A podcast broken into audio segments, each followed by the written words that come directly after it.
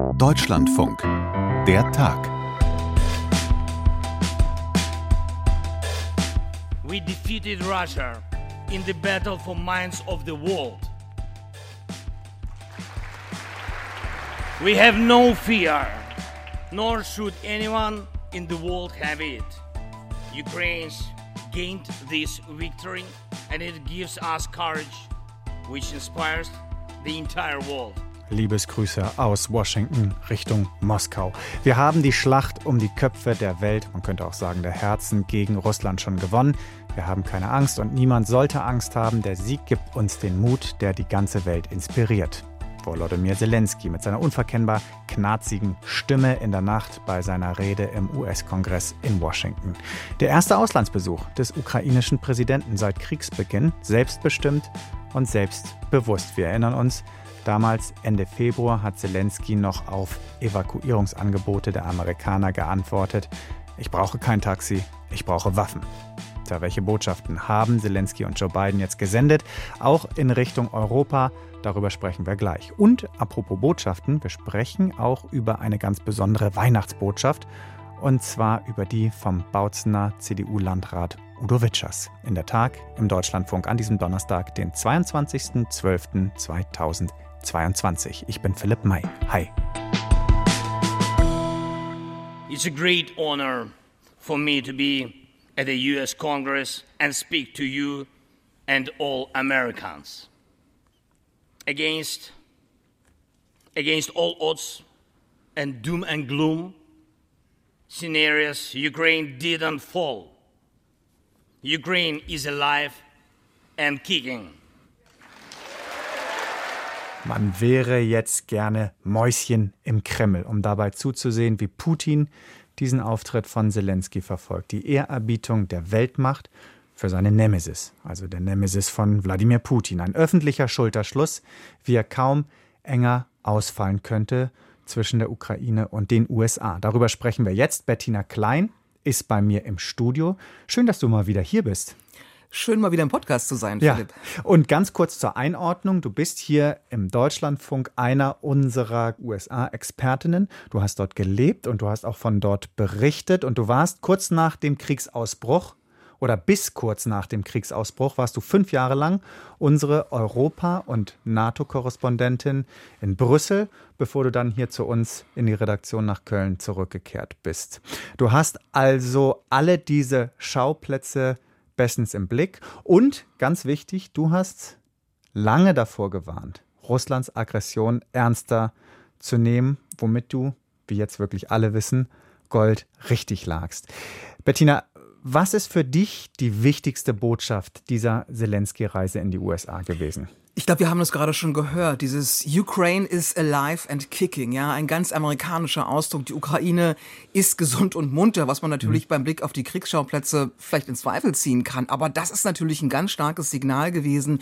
Wir sind nicht besiegt wir sind lebendig und der Präsident dieses Landes steht beim amerikanischen Präsidenten. Ähm, das fand ich ein sehr eingehendes Signal. Und für Zelensky selber war natürlich das Allerwichtigste, den US-Kongress, die amerikanische Öffentlichkeit zu gewinnen für seine Sache mit Blick darauf, dass in etwa zwei Wochen sozusagen die Mehrheitsverhältnisse sich ja ändern und mhm. die Republikaner die Mehrheit im Repräsentantenhaus übernehmen mit einigen Politikern darin, die nicht so große Fans von dieser riesengroßen Unterstützung der Ukraine sind. Die es auch, die es nicht nur in Deutschland gibt, sondern auch dort. Können wir gleich nochmal drauf zu sprechen, wenn ich bei der Symbolik des Besuchs bin. Und ich habe ihn ja gerade schon kurz eingeführt. Wladimir Putin äh, ist natürlich auch ein interessantes Zeichen an ihn. Ich kann mich in der Ukraine frei bewegen, einigermaßen frei. Ich bin in Bachmut, direkt an der Front spreche da mit den Soldaten, die mein Land verteidigen und einen Tag später reise ich aus dem Land auf die andere Seite der Welt zu unserem wichtigsten Verbündeten. Du kriegst mich nicht klein. Ja, und eben sehr starkes Signal, wenn man sich diese Rede anschaut, das ist ja überall erhältlich im Internet. Nach jedem Absatz gab es stehende Ovationen für ihn von den US-Abgeordneten. Und er hat, fand ich auch, Zelensky in seiner Rede nochmal sehr klar gemacht, äh, wir, die ukrainische Bevölkerung und die amerikanische Bevölkerung, wir stehen für die gleichen Werte. Und er hat appelliert an sozusagen den Freiheitswillen und den Freiheitsdrang der Amerikaner, was ja quasi der, die Gründungsgeschichte ist der Vereinigten Staaten. Darüber kann er natürlich auch die Herzen der Republikaner erreichen, ähm, die ihm vielleicht nicht so sehr äh, gesonnen sind oder waren. Und dann zweiter Punkt auch sozusagen der historische Verweis. Er hat daran erinnert, The Battle of the Bulge. Ich weiß nicht, wem von unseren Hörerinnen und Hörern das klar ist, die Ardennenoffensive war 1944 im Dezember die letzte Großoffensive der deutschen Wehrmacht.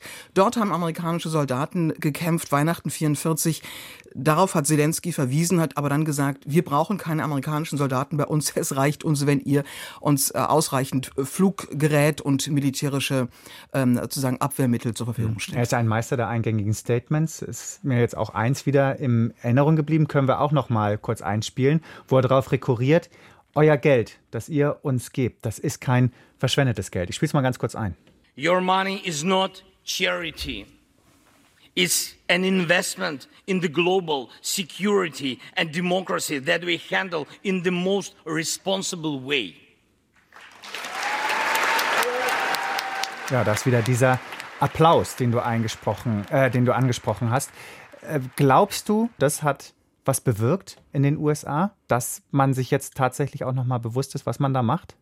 Ich glaube, es hat was bewirkt. Wie viel wird man am Ende sehen? Ich sah vorhin äh, zufälligerweise zum Beispiel eine Wortmeldung von äh, Lindsey Graham, ehemals ein sozusagen ähm, Kämpfer an der Seite von John McCain. Die beiden haben sich, die beiden Senatoren haben sich sehr für, für Freiheit, für Menschenrechte in anderen Ländern eingesetzt, bis Lindsey Graham dann diesen seltsamen Schwenk vollzogen hat, Anhänger von Trump wurde, bei vielen früheren Anhängern äh, jede Glaubwürdigkeit verloren hat und selbst er hat bekundet sozusagen, das war eine der besten Reden, die er gehört hat, so sinngemäß und er hat sich sehr angetan gezeigt. Wie lange das reicht und wie sehr das sozusagen dann in politische Unterstützung ähm, transportiert werden kann, das muss man natürlich nochmal abwarten. Ähm, aber das war jedenfalls der Versuch Zelenskis da auch an die Herzen der, der Republikaner zu appellieren. Mhm. Weg mal von der Symbolik. Gleichzeitig bekommt die Ukraine jetzt ja auch was, ganz konkret, ein Flugabwehrsystem, Patriot, was es bisher nicht gab, was die NATO bisher nicht abgeben wollte. Welchen Wert hat das für Zelensky, für die Ukraine? Na, ich denke, einen ziemlich äh, großen, entscheidenden Wert, denn wir haben ja gesehen, dass der, der mangelnde Schutz gegen die Luftangriffe der russischen Armee eben die größte Bedrohung für die Ukraine sind im Augenblick. Und daran hat es eben gehapert und da sollen die Patriots jetzt sozusagen erstmal Abhilfe schaffen. Wie lange das reicht und wie lange das über das nächste Jahr hin reicht, das kann man jetzt, glaube ich, noch nicht sagen. Aber das ist erstmal zumindest der Anfang und das Zeichen. Äh, wir wollen, dass ihr euch zumindest verteidigen könnt, auch wenn ihr diesen Angriffskrieg nicht stoppen könnt. Hm. Also auch möglicherweise ein Zeichen, dass Amerika bereit ist, noch weiter zu gehen, als sie es bisher bereit waren. Weil machen wir uns nichts vor. Die Verteidigungsfähigkeit steht und fällt letztendlich mit der USA und nicht mit dem, was Olaf Scholz bereit ist zu geben. Das muss man so sagen, glaube ich. Man kann sich ja auf der Seite des äh, Kieler Weltwirtschaftsinstituts regelmäßig anschauen, wie groß die Hilfen für die Ukraine ausgefallen sind. Humanitäre Hilfe, finanzielle Hilfe, militärische Hilfe. Wo stehen die USA? Wo steht das Vereinigte Königreich? Wo steht die EU? Und klar ist, kein anderes Land hat diese Art der militärischen Hilfe geliefert. 22 Milliarden seit Kriegsbeginn. Eine unfassbar große Zahl. Und natürlich kann man da auch vielleicht nachvollziehen, dass sich amerikanische Steuerzahler, die auch von den Republikanern, die ich gerade angesprochen habe, vertreten werden, mhm. sich fragen, warum um alles in der Welt müssen wir für ein so entferntes Land in Europa gerade stehen und äh, dessen Unabhängigkeit und territoriale Integrität hier verteidigen? Warum machen die Europäer das nicht selber? Das kommt uns bekannt vor, die Debatte aus den Trump Jahren. Und mhm. ich könnte mir vorstellen, dass wir diese Diskussion im nächsten Jahr nochmal auf Wiedervorlage bekommen, auch wenn ich nicht glaube, dass Knall auf Fall sozusagen die Militärhilfe abgeschnitten wird, weil du hast es angesprochen, Zelensky hat darauf hingewiesen, das ist kein Almosen, sondern die Amerikaner investieren damit auch in ihre eigene Sicherheit und auch in die internationale Ordnung, die sie vertreten und für die sie stehen. Mhm. Aber trotzdem muss sich natürlich jetzt Deutschland, muss sich auch Europa fragen lassen. Es ist klar, dass Zelensky zunächst in die USA reist, aus den Gründen, die wir hier besprochen haben. Aber warum ist es eigentlich so, dass er zuerst in die USA reist und nicht nach Brüssel beispielsweise zu den Europäern, die ja zumindest eigentlich auf dem Papier die wichtigsten Verbündeten sind. Naja, also. Oder die engsten Verbündeten. Ja, die, die, die, Ukraine ist inzwischen EU-Beitrittskandidat, ja. das ist vollkommen klar. Aber klar ist auch, ohne die militärische Hilfe der Vereinigten Staaten würde es die Ukraine nicht mehr geben. Ähm, ich glaube, das ist ein Fakt. Und ich glaube, dass dieser Besuch jetzt genau das abbildet, diese Tatsache, die natürlich, wenn man so betrachtet, unangenehm für die Europäer ist. Beziehungsweise sie müssen sich die Frage stellen, wenn es dann dazu kommen sollte im nächsten Jahr oder übernächsten Jahr, wenn die Amerikaner sagen, passt auf, wir brauchen unser Geld alleine selbst hier für Reformen im eigenen Land, würden dann die Europäer einspringen? Würde es dann eine Scholz-Macron-Initiative geben, die sagen, wir springen jetzt sozusagen für all das militärische Material für die Unterstützung ein? Das wäre schon mal praktisch ganz, ganz schwierig, weil einfach die USA nicht von heute auf morgen militärisch zu ersetzen sind, auch in der NATO. Und die zweite Frage ist, gibt, gäbe es den politischen Willen? Und da bin ich ähm, skeptisch, aber ich lasse mich gerne eines Besseren belehren. Ja, ja. Wobei man natürlich auch fairerweise sagen muss, wenn man sich alle Hilfsleistungen für die Ukraine anschaut, nicht nur die militärischen, sondern wirklich alles, dann schneidet Deutschland und dann schneidet vor allen Dingen Europa deutlich besser ab. Also da gibt es auch eine gewisse Arbeitsteilung, muss man fairerweise sagen, zwischen den USA und Europa. USA liefert die Waffen, weil sie die Waffen auch haben. Und dafür springt Europa dann in anderen Punkten in die Bresche. Das ist richtig, aber die Frage ist ja nochmal, was wäre die Ukraine heute nach zehn Monaten Angriffskrieg mhm. ohne militärische Unterstützung? Es würde sie vermutlich nicht mehr geben, denn das erklärte Ziel der, der äh, russischen Führung ist, die Ukraine zu besetzen, auszulöschen. Das kann man aus vielen Statements herauslesen und die ukrainische Nationalität letzten Endes äh, auszurotten. Äh, so sagen das sozusagen diejenigen, die es auch in historischen Kontext stellen. Also was würden wir mit der finanziellen Hilfe, mit der humanitären Hilfe anfangen? Für die Ukraine, wenn Putin das Land besetzt hätte, dort sozusagen seine Terrorherrschaft äh, etabliert hätte, die er schon in einigen besetzten Regionen gezeigt hätte. Mhm. Du hast gerade in zwei Jahren angesprochen, was ist, wenn die USA in zwei Jahren sagen, wir brauchen unser Geld alleine. Also dieses Szenario, das hältst du für real, dass beispielsweise Donald Trump doch nochmal die Wahlen gewinnt, dass dann er sagen könnte, okay, tut mir leid, wir müssen uns jetzt um unsere inneren Probleme gucken und Europa steht alleine da? Ich bin bei dem ganzen Trump-Szenario ehrlich gesagt ziemlich skeptisch. Ich kann auch ja. nicht in die Zukunft schauen, aber äh, das ist meine persönliche Einschätzung oder Meinung ich halte es auch für übertrieben zu sagen, sozusagen, ja, wenn die Republikaner übernehmen äh, im Kongress, dann wird es enden. Das halte ich nicht für sicher. Es sind bisher Minderheiten die das so sehen. Es sind teilweise eben auch Minderheiten, die Trump unterstützt haben. Und wir wissen, dass Putin, dass die Führung in Moskau ein großes Interesse hatte daran, dass Trump die Wahl gewinnt. Das heißt, das, das, das gehört ja alles in ein Camp sozusagen. Ja. Mhm. Dass die wirklich die Mehrheit und das Sagen in den Vereinigten Staaten übernehmen, da wäre ich ehrlich gesagt Skepsis, skeptisch. Was ich glaube, wie gesagt, ist, dass wir nochmal die Diskussion bekommen, wieso müssen wir eigentlich dafür sorgen, dass die Ukraine weiter sich verteidigen kann? Warum machen das nicht die europäischen Staaten in der NATO? Hm. Was folgt daraus für Europa im Hinblick auf die Ukraine auch in, in kurzer Sicht? Also es gibt ja die Vermutung, wenn die Amerikaner jetzt Waffensysteme liefern, die sie bisher nicht geliefert haben, dann fällt auch die Begründung weg, wir wollen da keine Alleingänge machen. Das heißt, ich vermute oder ich könnte mir vorstellen, dass es da nochmal einen größeren Zugzwang gibt, sich dann dem auch anzuschließen. Ähm, ob das so kommt, das werden wir im nächsten Jahr sehen, ehrlich gesagt. Also ich halte auch nicht für ausgeschlossen, dass wir auch eine politische Bewegung in diese Richtung dann eher sehen werden. Wir haben eine Menge überraschende Entwicklungen auch in diesem Jahr in der Europäischen Union ja auch gesehen doch einen relativen Zusammenhalt, selbst wenn es subkutan auch immer unterschiedliche Meinungen gibt. Ähm, aber sozusagen auch die EU wächst oft oder meist mit Krisen oder in Krisen und ich würde da auch nicht ausschließen, dass es da ein Umdenken gibt. Bisher ist davon eigentlich nichts zu sehen. Wir haben gerade wieder gehört, dass der Bundeskanzler von Meinungsverschiedenheiten mit Russland spricht. Und mhm. alles, was er sagt, deutet ja darauf hin, dass er im Grunde genommen darauf hofft, dass wir zu irgendeiner Art Status quo ante zurückkehren können und dann wieder ein friedliches, freundschaftliches Verhältnis mit Wladimir Putin bekommen. Und äh, es gibt einfach sehr viele äh, Historiker, Osteuropa-Experten, Militärexperten, die das für höchst naiv naiv halten und für unrealistisch.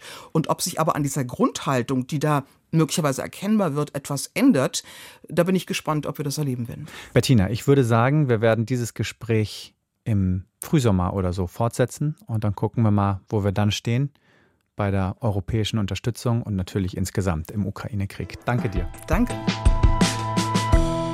Ich will an dieser Stelle absichtlich auch vor dem Weihnachtsfeste Ihnen klar und deutlich sagen, es ist nicht unsere Absicht, den Sport jetzt für diese Asylpolitik bluten zu lassen. Das wollen wir mit allen Möglichkeiten vermeiden. Das ist der Landrat von Bautzen, Udo Witschers, CDU, in einem Facebook-Video von diesem Dienstagabend. Hören wir noch mal ein bisschen weiter zu. Es geht, unschwer zu verstehen, um die Unterbringung von Geflüchteten. Und die Menschen in Mehrfamilienhäusern sollen sich auch nicht Gedanken machen, dass Menschen, die erst lernen müssen, mit unserem Leben, mit unserer Gesellschaft klarzukommen, jetzt in unsere Wohnung integriert werden und damit der soziale Frieden gefährdet ist. Beides wollen wir vermeiden. Das sollte meine Botschaft sein. Ich wünsche Ihnen an dieser Stelle frohe und gesegnete Weihnachten. Ihr Udo Witschers. Also, wenn Geflüchtete aus anderen Kulturkreisen kommen, ist der soziale Frieden gefährdet. Deswegen sollen sie weder in Turnhallen noch dezentral untergebracht werden. Und deswegen machen wir das auch nicht. Und übrigens ein gesegnetes Weihnachtsfest. Eine, sagen wir mal, sehr interessante Weihnachtsbotschaft, die der CDU-Politiker da verbreitet hat. Die Aufregung ist dementsprechend sehr groß. Und deswegen sprechen wir darüber mit unserem Landeskorrespondenten in Sachsen, Alexander Moritz. Hallo Alexander. Grüß dich, Philipp. Was war denn jetzt der konkrete Anlass für diese etwas andere Weihnachtsbotschaft? Das ist der aktuelle Streit um die Unterbringung von Geflüchteten im Landkreis Bautzen. Udo Witschers ist dort Landrat, ist verantwortlich dafür, Geflüchtete aufzunehmen. Und äh, der Landkreis hat ein Problem, und zwar gibt es nicht genug Wohnungen, wo man Geflüchtete unterbringen kann, beziehungsweise keine geeigneten äh, Flüchtlingsunterkünfte. Das liegt daran, dass der einerseits mehr Geflüchtete ankommen. Das hören wir ja auch aus verschiedenen Landkreisen seit einigen Monaten, dass da äh, die Kapazitäten langsam sich dem Ende entgegenneigen und man weiß nicht so genau, wie man das in den Griff bekommen soll. Und der Landkreis in Bautzen wollte eigentlich in einem Hotel eine neue Sammelunterkunft eröffnen. Allerdings gab es dort Ende Oktober einen Brandanschlag. Da haben Unbekannte einen Brandsatz in das noch unbewohnte Hotel geschleudert und diese Unterkunft wurde dabei eben ja nicht zerstört, aber es gab halt diesen Angriff und man hat im Nachhinein dann gesagt, okay, da können wir jetzt keine Geflüchteten einziehen lassen, weil sonst passiert das eventuell nochmal, wenn dort Leute wohnen. Das bedeutet für den Landrat jetzt aber, er muss irgendwie Alternativen suchen und eigentlich wollte er in einer anderen Unterkunft, also in einem anderen, in einem anderen Gebäude in Hoyerswerda äh, eine neue Sammelunterkunft einrichten. Das hat allerdings der Kreistag vergangene Woche abgelehnt, mit Stimmen übrigens von der AfD und auch der Linken. Und deswegen steht Landrat Udo Witschers jetzt vor einem Dilemma. Er muss nämlich Plätze besorgen. Und das könnten am Ende dann doch wieder Turnhallen sein. Ähm, das möchte eigentlich niemand, weil das ist natürlich für, für Menschen sehr unangenehm, in der Turnhalle schlafen zu müssen. Das wollen natürlich auch die Schulen und die Sportvereine nicht, weil die brauchen die ja. Und vor diesem Hintergrund hat sich Udo Wirtschers eben entschieden, ähm, dieses Video aufzunehmen an dem, das ist halt quasi der inhaltliche Hintergrund und nebenbei lässt er eben seine Sicht auf Geflüchtete durchblitzen, die man, denke ich, schon als rassistisch bezeichnen kann. Und äh, daran hat sich dann diese ganze Aufregung entwickelt. Also es ist sozusagen zweigeteilt. Auf der einen Seite gibt es wirklich dieses handfeste Problem, um das man den Landrat nicht beneiden möchte und wo es ja ganz offensichtlich sehr schwer ist, eine Lösung zu finden, die allen gerecht wird. Auf der anderen Seite eben dann diese verbale Entgleisung. So ist das und man muss natürlich auch sagen, ähm, es geht eben nicht nur um die inhaltliche Frage, wie soll man eigentlich Geflüchtete unterbringen, sondern es geht um das Bild von Geflüchteten, was Udo Witschers hier eben auch mitzeichnet. Wie gesagt, er sagt, ähm, Menschen, die sich hier in unserer Kultur nicht auskennen, wenn man die eben in Wohnungen unterbringt und die dann vielleicht sehr viel Kontakt haben mit Deutschen, das sei eine äh, Gefährdung des sozialen Friedens. So nennt er das tatsächlich. Und ähm, damit bestärkt er natürlich populistische und rassistische Vorstellungen darüber, wie Geflüchtete eigentlich sind, was am Ende dazu führt, möglicherweise, dass es in Bautzen solche, solche Brandanschläge gibt. Ja, also das muss man ja alles in Zusammenhang setzen. Und ähm, Udo Witschers ist da jetzt auch kein ähm, das ist jetzt keine neue und überraschende Äußerung von ihm, sondern er fällt immer wieder mit populistischen Äußerungen auf. Beispielsweise hat er auch Ende Januar sich vor eine Corona-Demonstration gestellt und gesagt, ähm, wir setzen hier die Impfpflicht, die in Berlin beschlossen wurde, nicht um. Die interessiert uns in Bautzen eigentlich nicht.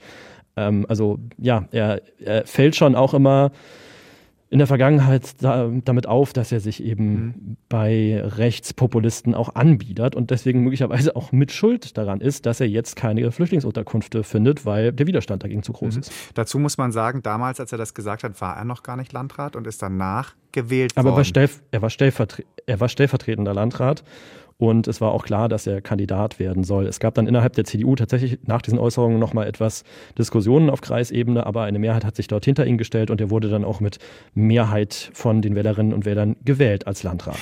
Da, genau daran äh, knüpft meine Frage an, oder das war im Prinzip die Stoßrichtung. Also in Bautzen selbst, da stört man sich zumindest nicht dran, beziehungsweise die finden das gut. Es finden nicht alle gut natürlich, aber Bautzen ist ein sehr konservativer Landkreis. Äh, die AfD und die CDU, die eben auch sehr konservativ ist in Bautzen, haben dort äh, sehr große Stimmanteile bei den Wahlen. Also muss man schon sagen, Udo Witschers trifft da wahrscheinlich auf viele offene Ohren mit dem, was mhm. er gesagt hat. Zumindest in Bautzen. Jetzt hat sich Udo Witschers noch einmal geäußert. Rechtfertigt er diese Äußerung? Ja, das, was ich gesehen habe, da versucht er im Prinzip ähm, ja, vielleicht die Wogen etwas zu glätten, indem er sagt, naja, ähm, das wurde ja aus dem Zusammenhang gerissen, was er da gesagt hat. Äh, was genau aus dem Zusammenhang gerissen wurde, sagt er allerdings nicht und ich verstehe es ehrlich gesagt auch nicht. Also das scheint mir so ein bisschen so eine Ausrede zu sein. Möglicherweise hat er im Vorfeld nicht damit gerechnet, was das für Wellen schlägt. Ähm, das passt auch zu dem Bild, was ich von Udo Witschers insgesamt habe, von seinem Politikstil. Mhm. Also er guckt in erster Linie auf die Menschen in seinem Landkreis und hat nicht immer so auf dem Schirm, dass sowas dann vielleicht auch bundesweit wahrgenommen wird und es auch innerhalb seiner eigenen Partei in den westlichen CDU-Verbänden zum Beispiel und im Bundesvorstand Leute gibt, die das ziemlich schlimm finden, was mhm. er sagt. Dann reden wir mal über diese Wellen, über diese Erregungsspirale, die sich so Bahn gebrochen hat jetzt in den letzten Tagen, seit eben dieses Video bekannt geworden ist. Wer hat sich dann alles geäußert? Naja, zuerst einmal wurde ein Ausschnitt aus diesem Video von Herrn Witschers über Twitter verbreitet. Es gab dann sehr schnell Reaktionen, vor allem aus dem linken politischen Spektrum. Sachsens Wirtschaftsminister Martin Dulich von der SPD zum Beispiel nennt das einen ungeheuren Vorgang und das sei eine als Weihnachtsansprache getarnte Hassrede, die Witschers da von sich gegeben hat. Der Thüringer Ministerpräsident Bodo Ramelow von der Linken hat auch gesagt, er hat die Weihnachtsgeschichte nicht verstanden. Also das hat mit dem christlichen Menschenbild ja eigentlich nichts zu tun, was er da sagt, wenn er Geflüchtete als Problem per se abstempelt. Und so nahm dann gestern die Erregungsspirale ihren Lauf. Auch in der CDU gab es Kritik, hier in Sachsen beispielsweise vom Ausländerbeauftragten Gerd Mackenroth, der ist eben auch in der CDU im Landtag und der widerspricht Herrn Witschers erst schon mal inhaltlich, weil er sagt, Dezentrale Unterbringung von Geflüchteten, das sei eben keine Gefahr für den sozialen Frieden. Es gibt da Untersuchungen zu. Im Gegenteil, wenn man Geflüchtete in eigenen Wohnungen Tür an Tür mit deutschen Nachbarn wohnen lässt, dann fördert das die Integration und ist für den Staat am Ende auch noch günstiger. Und die Behauptung von Witschers nennt er eben populistisch in Wortwahl wie Inhalt. Dann gab es, ähm, hat es so ein bisschen gedauert mit den Reaktionen und ähm, insbesondere in der CDU mehrten sich dann die Stimmen, die das, was da gesagt hat, schon äh, sehr kritisch sehen. Allerdings kamen die nicht unbedingt aus Sachsen, sondern von, ähm, also aus der Bundespartei. Ich habe zum Beispiel einen Europaabgeordneten aus Nordrhein-Westfalen gesehen, ähm, die sagen, was Herr da sagt, äh, das geht gar nicht. Ich habe auch gelesen, ähm, ich, ich schäme mich, mit so jemand in einer Partei zu sein. Und am Ende hat das dazu geführt, dass der Bundesvorstand der CDU heute auf Distanz geht Generalsekretär Chaya, der hat der deutschen Presseagentur gesagt, wir distanzieren uns mit Nachdruck von der Wortwahl von Herrn Witschers. Ähm, also nicht unbedingt vom Inhalt, also von der Frage, wie man Geflüchtete unterbringen soll, sondern eben von dieser Wortwahl, Geflüchtete als äh, Problem für den sozialen Frieden darzustellen. Da spricht der Generalsekretär der Bundespartei angeblich für den gesamten Bundesvorstand. Man kann sich aber schon fragen, ob es wirklich der gesamte Bundesvorstand ist, denn in dem sitzt auch Michael Kretschmer, der ist ja Landesvorsitzender der CDU in Sachsen und Ministerpräsident und der hat zumindest gestern noch Witschers sehr vehement verteidigt. Also Kretschmer sagt, Witschers sei da aus dem Zusammenhang gerissen worden. Dieses, dieser Videoschnipsel, der kursiert ist, der sei ja gar nicht vollständig gewesen und ähm, hat da auch so ein bisschen Medienkritik geübt dass die Medien das ja gar nicht im Gesamtkontext ähm, betrachtet hätten. Es gibt ein Video dazu, da befragt eine Kollegin von der Sächsischen Zeitung ihn gestern bei einem Termin und Kretschmer wird dann, also sie fragt ihn immer wieder, ob er denn nichts zu sagen hat zu dem, was, was Witschers da gesagt hat. Kretschmer wird dann immer so leicht angesäuert. Ich kenne das schon von ihm. Wenn man ihn ein bisschen in die äh, Defensive drängt, dann wird er auch persönlich sauer.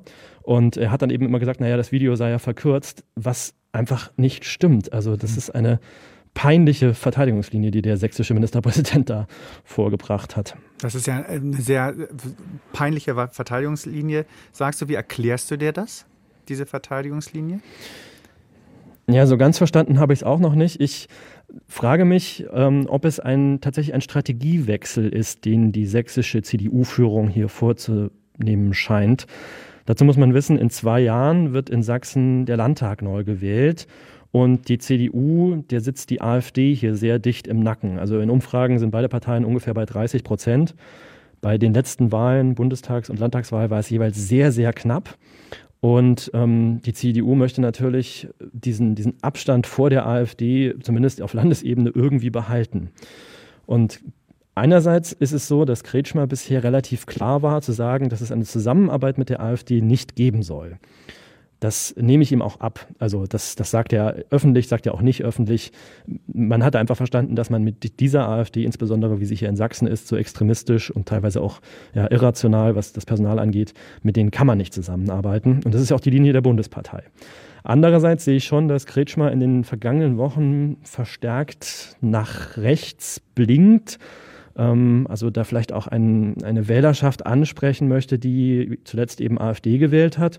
Das sieht man einerseits zum Beispiel an seiner Positionierung zu Russland, zu dem Angriff auf die Ukraine. Da war Kretschmer lange, naja, wie soll man das sagen? nicht so eindeutig, wie ich mir das vorgestellt hätte. Also ähm, und vor allem, wie es auch der Rest der Parteilinie ist, muss man ja auch dazu sagen, die ja sehr stark auf absolut, Unterstützung absolut. der Ukraine pocht und er ja eher zu denjenigen gehört, die sagen, nicht keine Waffenlieferung, wir müssen Diplomatie walten lassen. Genau, also diese Position vertritt er sehr stark. Das ist auch etwas, was innerhalb der sächsischen CDU allerdings sehr umstritten ist. Also das, das ist schon auch so ein bisschen sein persönliches Steckenpferd, aber möglicherweise eben auch Strategie, um AfD-Wähler ähm, wieder an sich zu binden. Die AfD ist ja ganz stark auf Pro-Russland-Kurs. Und man sieht es auch daran, dass sich Michael Kretschmer zum Beispiel vor zwei Wochen äh, mit dem Schriftsteller Uwe Tellkamp, der bei im rechtskonservativen bürgerlichen Milieu sehr beliebt ist, ähm, zusammen auf eine Bühne gesetzt hat, um über sein Buch zu sprechen, obwohl er dieses Buch gar nicht gelesen hat. Also auch das war so ein bisschen so eine PR-Aktion, wo ich denke, hm, das, das ist möglicherweise ein Strategiewechsel mit dem Versuch, die ganz Rechtsaußenwähler wieder zur CDU zu führen. Gleichzeitig werden andere Stimmen, die sich eher ähm, auf dem Merkel-Kurs vielleicht positioniert haben, an den Rand gedrängt. Prominentes Beispiel ist da der CDU-Bundestagsabgeordnete Marco Wanderwitz, ehemals Ostbeauftragter der Bundesregierung. Der wurde nach der letzten Bundestagswahl in Sachsen für das schlechte Abschneiden verantwortlich gemacht, wurde geschasst.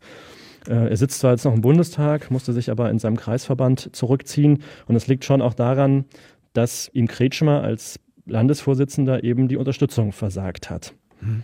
Fragt sich jetzt nur noch, welche Konsequenzen wird das denn jetzt noch möglicherweise für Udo Witschers haben, persönlich?